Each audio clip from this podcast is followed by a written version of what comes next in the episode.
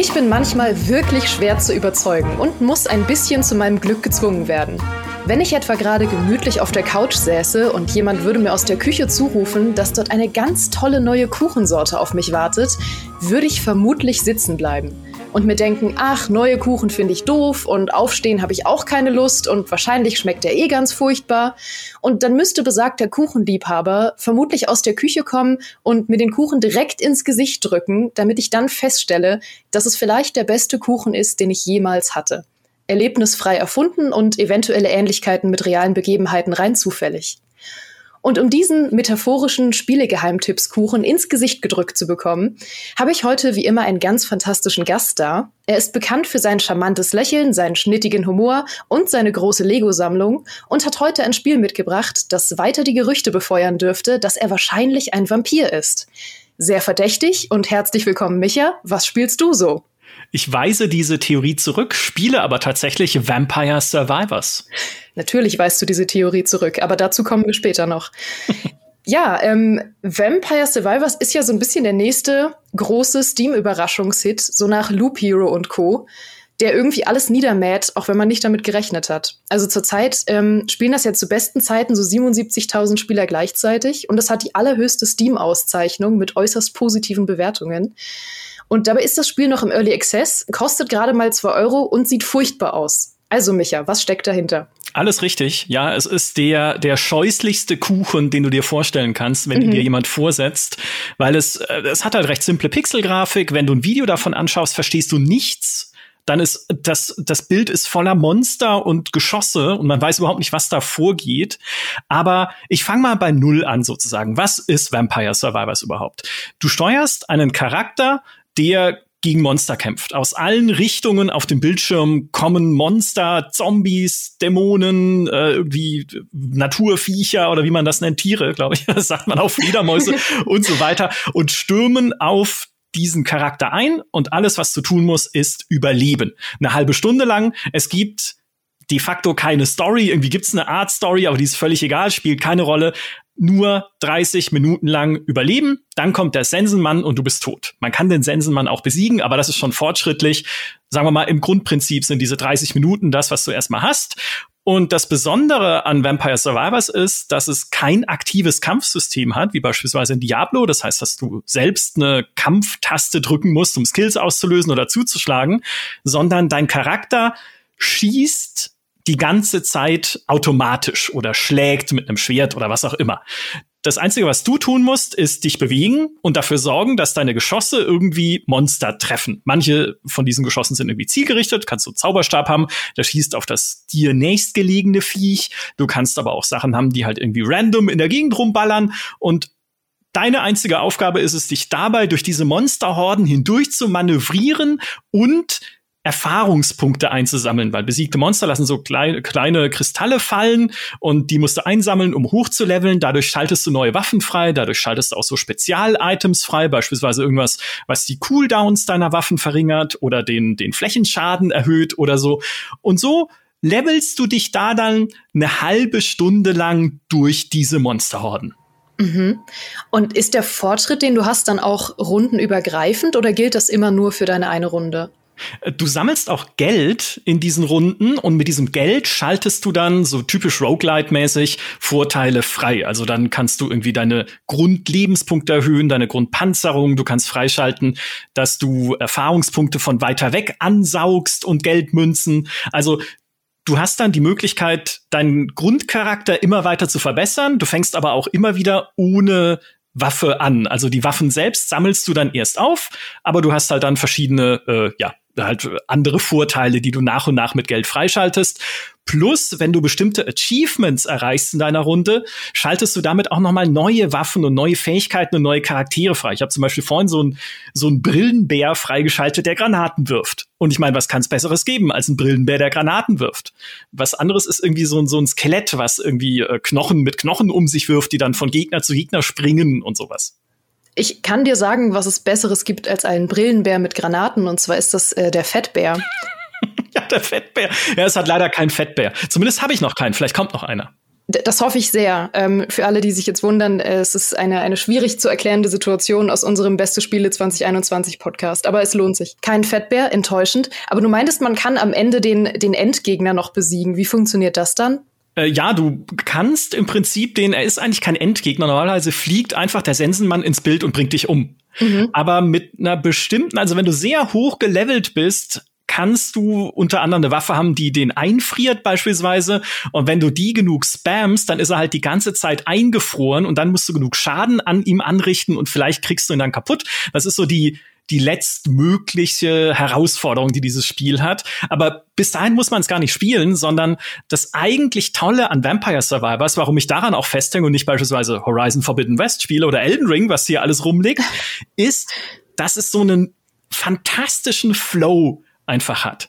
Dich mhm. da durch diese Gegner durchzuschlängeln, während dein Charakter immer mehr zu einem Feuerwerk des Todes wird, wenn du halt äh, neue Waffen freischaltest und Erfahrung sammelst. Und diese Waffen kannst du dann auch weiter upgraden, während du halt dann äh, da rumrennst und immer mehr Monster da wegbrezelst. Und das ist auch der Grund, warum dieses Spiel beim Zuschauen halt völlig konfus ausschaut, weil es für einen Zuschauer ergibt es keinen Sinn, was da passiert du bewegst eigentlich nur den Charakter, aber dieser Charakter schießt die ganze Zeit in alle Richtungen, Spratzen, Geschosse und Feuerbälle und dann wirft man noch mit Schwertern und Bibeln Kreisen um dich und dann sammelst du noch Knoblauch ein, der so eine Aura um dich macht, die irgendwie Gegnern schadet, quasi wie im echten Leben. Und es sieht, es sieht wahnsinnig konfus aus, aber das ist es eigentlich nicht, weil äh, für mich ist es beinahe so eine Zen-Erfahrung, weil man muss sich wirklich nur darauf konzentrieren, wie bewege ich mich, wie weiche ich den Gegnern aus. Du musst da jetzt nicht groß taktische Entscheidungen treffen dabei, sondern einfach immer nur gucken, wo ist die Lücke, wo kann ich auch irgendwie zwischen zwei Gegnergruppen durch, damit auf beiden Seiten sie dann halt voll erwischt werden von den Zaubern, die ich in alle Richtungen rausballere und das machst du dann eine halbe Stunde lang, ne? weil die Partie ist halt maximal dann die halbe Stunde lang, bis der Sensenmann kommt.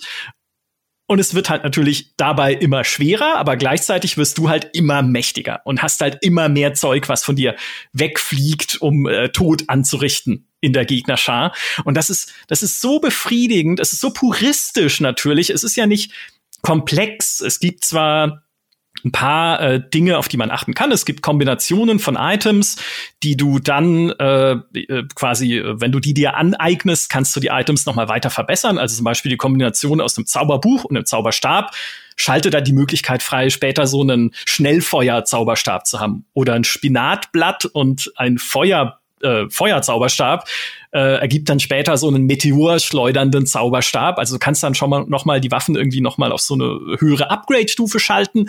Aber das ist jetzt auch nicht wirklich groß taktisch. Das, das, das Spiel konzentriert sich wirklich nur darauf, überlebe, weich den Gegnern aus, hab Spaß dabei, sie einfach sterben zu sehen, hoffentlich, und fühl dich immer mächtiger.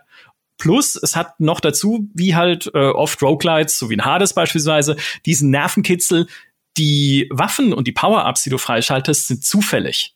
Das heißt, ich muss versuchen, mit dem, was das Spiel mir gibt, man kann dann zwar immer zwischen, zwischen drei Optionen wählen, aber es ist halt nicht immer genau das dabei, was man gerne gerade hätte. Ne? Ich muss versuchen, mit dem, was das Spiel mir gibt, klarzukommen und daraus irgendwie eine coole Bild zu entwickeln mit einer coolen Taktik oder mit einer coolen Spielweise. Ne? Ich habe jetzt dieses Knoblauchfeld, was irgendwie Gegner in meiner Umgebung schädigt und zurückwirft, plus ich habe diese kreisenden Bibeln. Also versuche ich doch um mich herum einfach so eine, so eine Todeszone aufzubauen und lass die Gegner einfach anrücken, während halt dann andere Waffen sich wieder anders spielen. Und das, wie gesagt, es ist nicht komplex, aber ich kann das einfach immer wieder spielen und insbesondere dann, wenn ich Entspannung brauche, was total konträr ist zu der Art und Weise, wie es ausschaut. Mit diesem Chaos, dieser Konfusion die ganze Zeit auf dem Bildschirm. Aber so spielt es sich halt nicht. Es ist überhaupt nicht chaotisch, es ist überhaupt nicht konfus, es ist total entspannend, sich da einfach durch diese Monster durchzuschlängeln. Mhm. Doch, okay, jetzt wo du es beschreibst, erinnert mich die Faszination sehr stark an was, nämlich an meine Zeit, äh, die ich mit, oh Gott, so vielen Stunden an Browserspielen verbracht habe, anno dazu mal, als es noch Flash gab. Da habe ich mir so viel, ähm, so viele Stunden um die Ohren geschlagen mit diesen ganzen irgendwie Bomberman-Verschnitten und Tower Defense Games und so. Die hatten halt eine ganz ähnliche Faszination, dass man einfach innerhalb kürzester Zeit sehr viel freigeschaltet hat, einfach eine bestimmte Zeit lang Action hatte, vielleicht sogar, äh, wenn man es im Browser gespeichert hat, einen dauerhaften Fortschritt hatte, aber ansonsten einfach so eine kurze Runde Action und Befriedigung.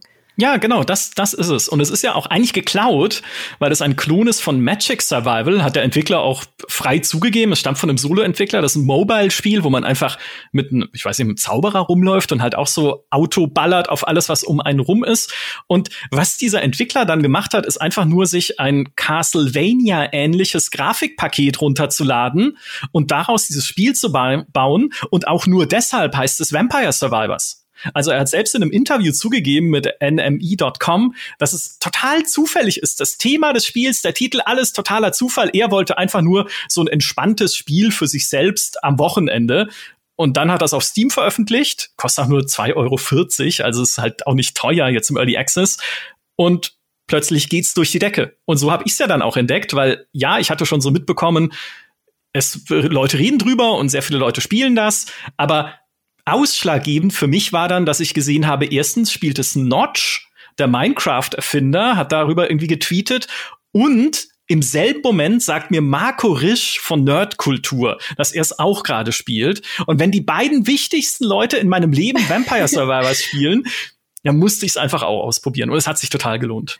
Ja, krass. Bin, also wo stehe ich auf dieser Liste, wenn ich dir ein Spiel empfehle? Bin ich in der Top 15? Klarer Platz 3. Wahnsinn. Wahnsinn. Das, das ist so schön. Ja. Ich, ich musste tatsächlich auch direkt an Castlevania denken, weil du meintest, es ist so ein Castlevania-artiges Grafikpaket gewesen, als ich gesehen habe, dass es da auch Peitschen gibt. Weil ich meine, Castlevania hat uns gelehrt, dass Vampire mit Peitschen kämpfen. Du als Vampir wirst es bestätigen können. Ich, ich weiß nicht, worauf du anspielst, aber äh, ich weiß nicht mal, ich, ich weiß überhaupt nicht, was eine Peitsche, ich, diese Vamp ich, nur weil es Bilder von mir gibt aus dem 16. Jahrhundert, ich meine Bilder eines entfernten Verwandten von mir aus dem 16. Jahrhundert, mhm das ist, das heißt ja nichts. äh, jedenfalls, äh, Vampire Survivors äh, ne, ist ja im Early Access momentan noch und es soll auch weiterentwickelt werden, so mit neuen Waffen, Charakteren, neue Evolutionen für die Waffen, irgendwann vielleicht sogar einen Story-Modus, wie auch immer der aussehen soll, weil es ist relativ simpel, ja, ja. lauf rum und überlebe Monsterhorden. Aber das ist so ein bisschen die Early Access, die ich bin mal gespannt, wie lange es tatsächlich weiter lebt, weil es ja auch glaube ich, eines dieser Steam-Spiele ist, die einfach so hochflackern und plötzlich spielt sie jeder und findet's cool, aber die dann auch schnell wieder untergehen. Ähm, aber für mich wird das auf jeden Fall was sein, was ich bis auf weiteres immer wieder so spiele, um einfach zwischendurch ein bisschen, ja, so ein bisschen Dampf abzulassen. Mhm. Ja, dann hätte ich eigentlich nur noch eine wichtige Frage am Ende, weil du meintest, es gibt auch Spinat als Objekt. Ähm, kann man denn auch Spinat und Knoblauch kombinieren und einfach ein nettes Abendessen kochen? Leider nicht. Leider nicht. Das wäre aber noch eine schöne Idee. Vielleicht schreiben wir es einfach mal an den Entwickler, weil er will ja noch weitere so Kombinationen und Evolutionen einbauen und Spinat und Knoblauch ergibt Sinn, ja? Ja, das wäre doch was für, für den Early Access noch. Ja, ja, ist gut, gut auf einer Pizza auch. Oder ich weiß nicht, vielleicht schlage ich jetzt auch irgendwie wieder den, den Rahmen zum Kuchen vom Anfang. Ich, ich bin noch nicht sicher wie, aber mal gucken. Versuchen wir es mit. Micha, vielen Dank, dass du mir diesen Kuchen ins Gesicht gedrückt hast. Sehr gerne, gerne auch jederzeit wieder. Ja, jederzeit. Dann war's das heute wieder mit unserem Snack-Podcast für zwischendurch, den ihr sehr, sehr gerne beim Podcast-Anbieter eures Vertrauens abonnieren und bewerten dürft. Übrigens mittlerweile auch bei Google Podcasts, weil mir schon ab und zu ein paar besorgte Fans geschrieben haben. Ich hoffe, ihr hattet wie immer ein famoses Frühstück, einen sicheren Weg zur Arbeit oder habt erfolgreich die Zeit bis Sonnenuntergang totgeschlagen, weil ihr ein Vampir seid. Wir hören uns hier nächsten Freitag wieder und bis dahin macht's gut. Ich bin kein Vampir, das sind Gerüchte. Ciao.